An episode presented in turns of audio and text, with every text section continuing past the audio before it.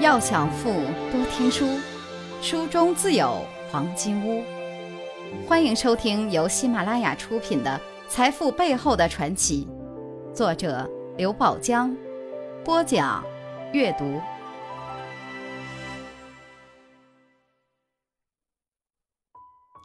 第六课，他们都曾经难过。第三节，困难时用左手温暖右手。马云的创业始自海博翻译社。一九九二年，马云和朋友在杭州注册成立了海博，它是杭州第一家专业翻译机构。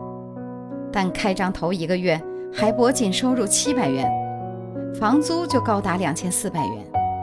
亲朋好友劝马云回头是岸，几个朋友也打起了退堂鼓，开始考虑关门大吉。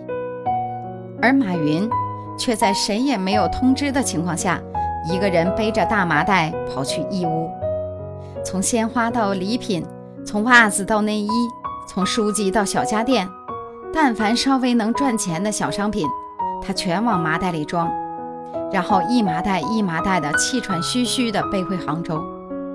靠倒卖这些小商品的利润养活奄奄一息的海博，直到一九九五年，海博逐渐实现盈利。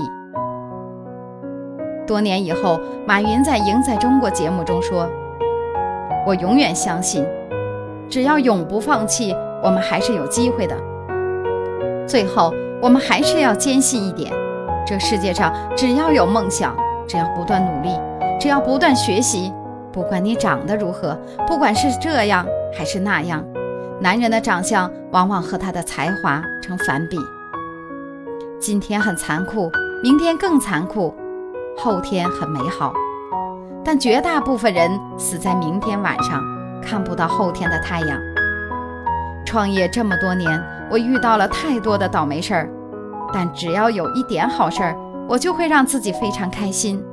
左手温暖右手。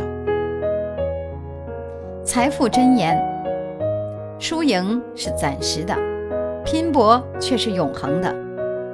诉苦诉不出救世主，自助才能有出路。如果您喜欢今天的内容，请点击音频右上方的按钮，一键分享到您的朋友圈。想了解更多财富大咖背后的传奇故事，请订阅关注本专辑。感谢您的收听，欢迎您在评论区留言互动，分享您在财富路上的成功故事。